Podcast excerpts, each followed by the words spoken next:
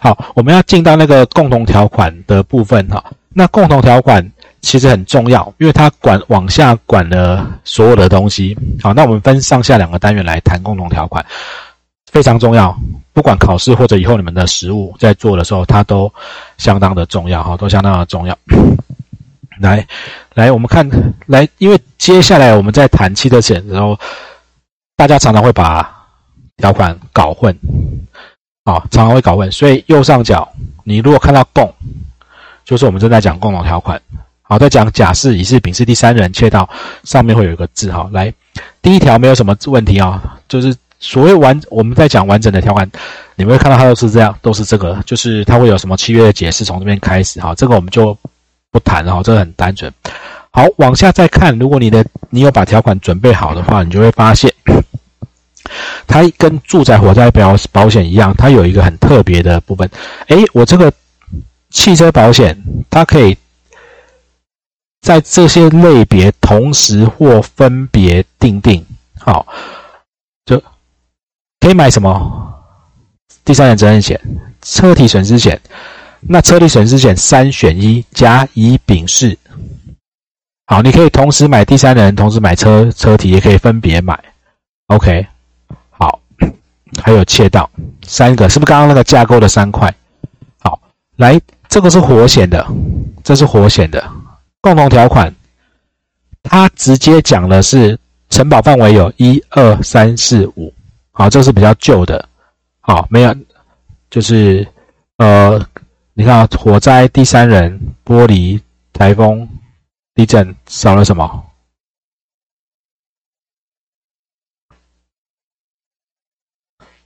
没有少，因为它从火灾是第二章，这是第六章。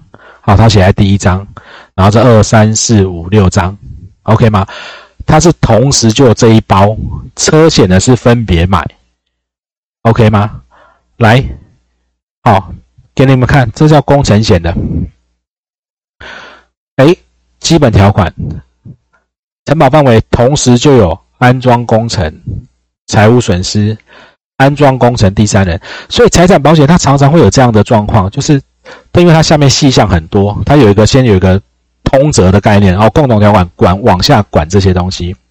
好，来，共同条款第三条，被保险汽车，好，来车险。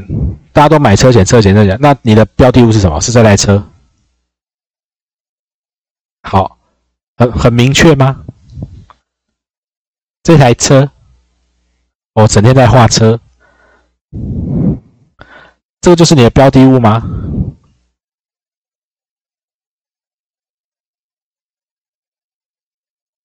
这是你的，这就是你的标的物吗？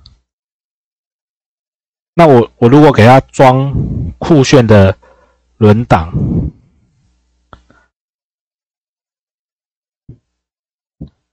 加装个整那个尾啊，加装一些东西防撞，那这些算在算你的被保险汽车吗？装 GPS 行车记录器，好，你就发现哎。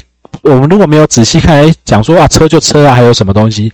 好，你就发现他讲的被保险汽车只载明在这个契约里面，包括原汽车制造厂商固定在车上，包括在售价中的零件跟配件。来，你们也觉得这个字项写的很清楚吗？结果事故一发生，办公就说没有，你这个不是原汽车制造厂商的，这是你的经销商帮你外加的配件。你的行车记录器是你加装的，不是原汽车。你买 Toyota，你买宾士，不是原汽车制造厂商固定的，是你的经销商送你的。可消费者会学的是什么？哦，我买车就从车厂买回来，就这样整台车，我又没有动过它，我又没有改过，跟你讲会有争议。好，来被被保险人要保人变更零配件，如果你没有跟保险公司说，他就按变更钱。有没有人会买车以后说我要把原厂的 DVD 换掉，换比较好的 DVD？我要把原厂的什么换掉，换成比较好的，就跟业务就谈好了，有没有？常常去车厂买。以前我们那个年代，现在也是啊。哦，觉得车厂的影音设备没比较好，我就要加钱把它换掉啊。你那个换掉的东西不是原厂，到时候出了事，有时候就会有争议。OK，好，什么叫做经保险公司同意加保？你你如果买车，常常买车，它会有一些这种来配件，他告诉你，你看这个其实，哎，什么时候交车？年底啊，订车的时间。我我上课把它忘。九月啊，最近啊，就就这几天而已啊。好，里面就会有这些哦。你购买精装版的特试车哦，劲旅版哦，有这些配件。来，请问这些是原厂加装的东西吗？不是，是经销商的。OK，那怎么办？那这些会被赔？你必须要跟保险公司，你可以加装。没有问题，你都可以装，但是如果没有声明，而且经本公司同意加保，所以我刚刚给大家看那一张，就是我帮客户做车险，我就说来，你把这些配备请车厂列给你，我帮你做在契约里面附进去，到时候理赔就不会有争议。可是很多人不会这样做，好，都是出了争议，像呃实际的个案呢。去年我客户，那客户他买宾士啊，就在宾士，因为那种原厂有时候会抢车险抢很凶啊，啊我也不会不会跟他在那边，好，那原厂就帮他做了以后，然后就真的出了事，原厂的那个宾士的业务调单位了就不在北区了，就没办法帮他处理，就理赔的时候，保险公司就说，哎，你这个 GPS 是不是原厂的？那那一套 GPS 定位跟那个行车记录的系统总共两二十万左右，他说他不赔，然后。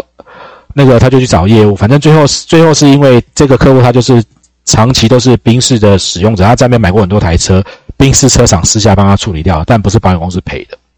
好，就类似这样的个案都会有的哈。所以被保险汽车到底是什么？因为他在共同条款，你就会管到后面的哦。来，是不是被？请问这是不是被保险汽车？摇头，是吗？不是吗？嗯。淑华摇头，不是吗？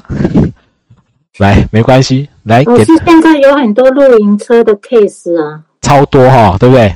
很多哈，来，那到底是不是被保险汽车来给大家看看一个实际的影片哈？来，我切一下声音。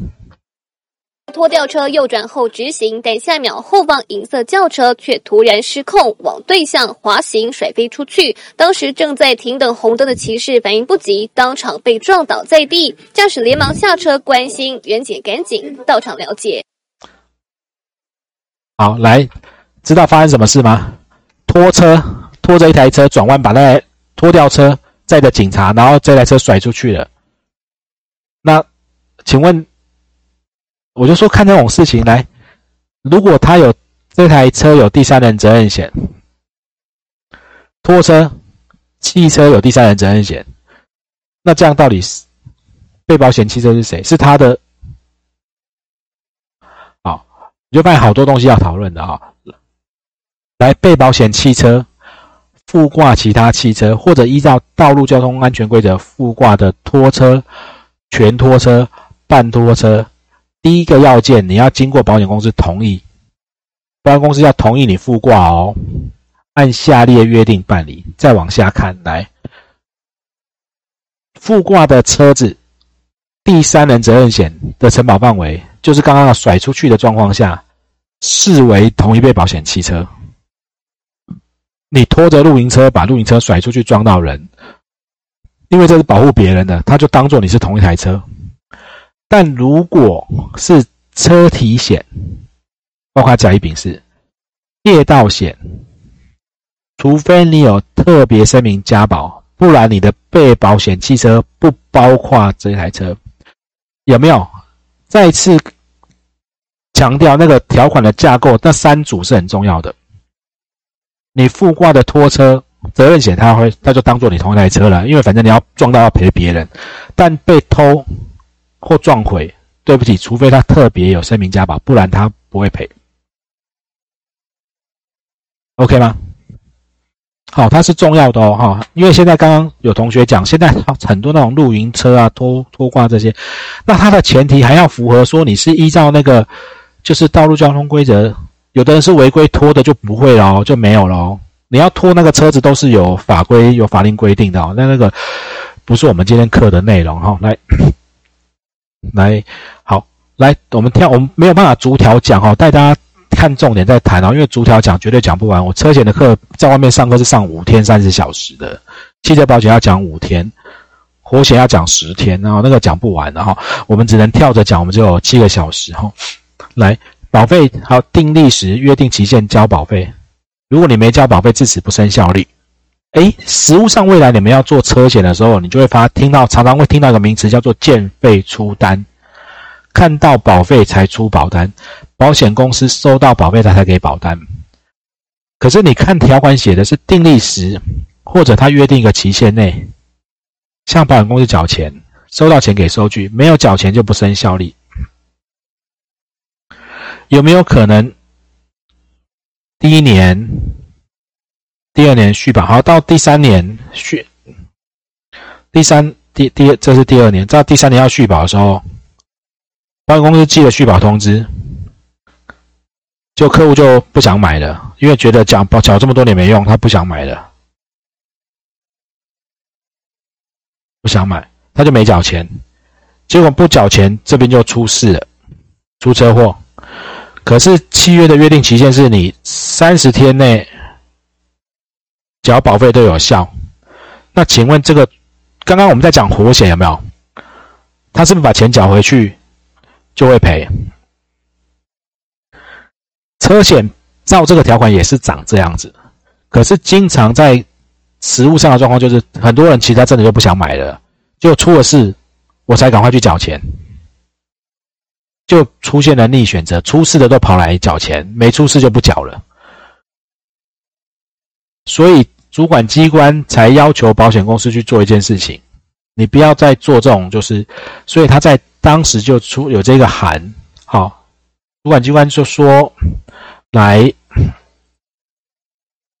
好，从一百零四年一月一号起来收费出单，你没收到钱，你你在契约生效前收到保险费才可以出单，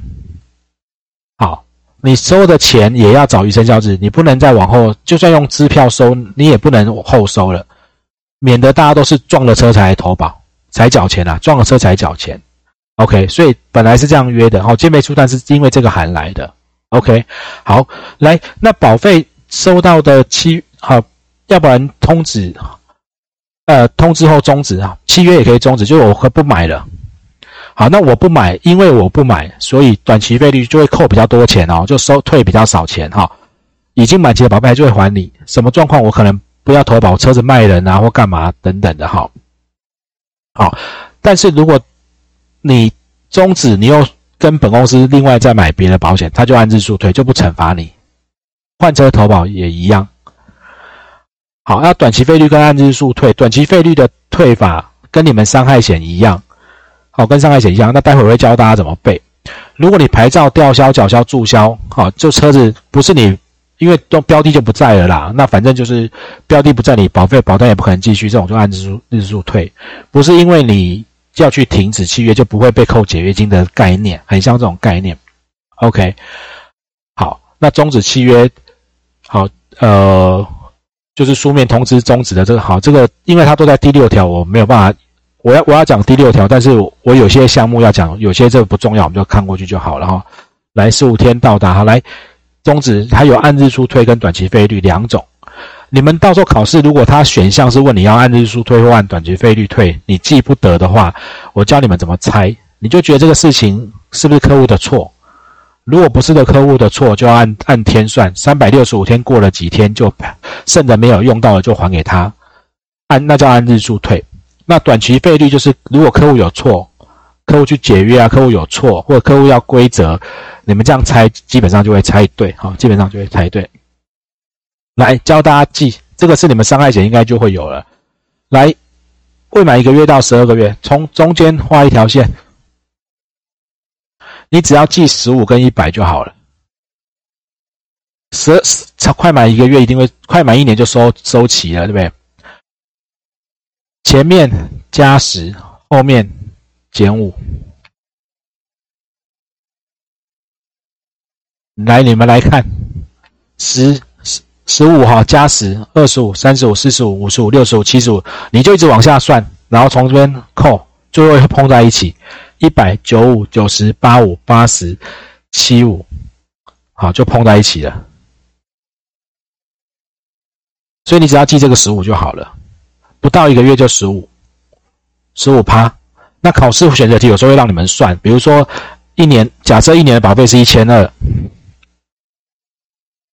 一年的保费是一千二，一月一号投保，然后问你六月十五号终止，短期费率应该要退多少钱？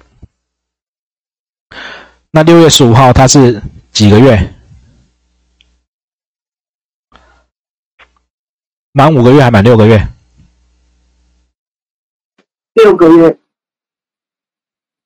是这个还是这个？一月。二月、三月、四月、五月，这是六月，但它在中间叫做六月十五，对吧？所以是哪一个？好，如果你真的不会的话，你就把它像我这样画出来。如果一月一号投保到一月一个月、两个月、二月两个月、三个月，到五月是不是满五个月？他还没满六个月啊。六月满要到六月三十，好，所以是六十五趴。那就一千二乘以嗯，去算去算答案就好了。OK，好，好，那前前半年会就是扣很多啊，那到后面这种，因为它就是一个惩罚，因为它会有行政费用、行政成本嘛，哈，所以所以是这样这样看。好，这是短期费率的部分。好，来我们来看另外一个另外一半。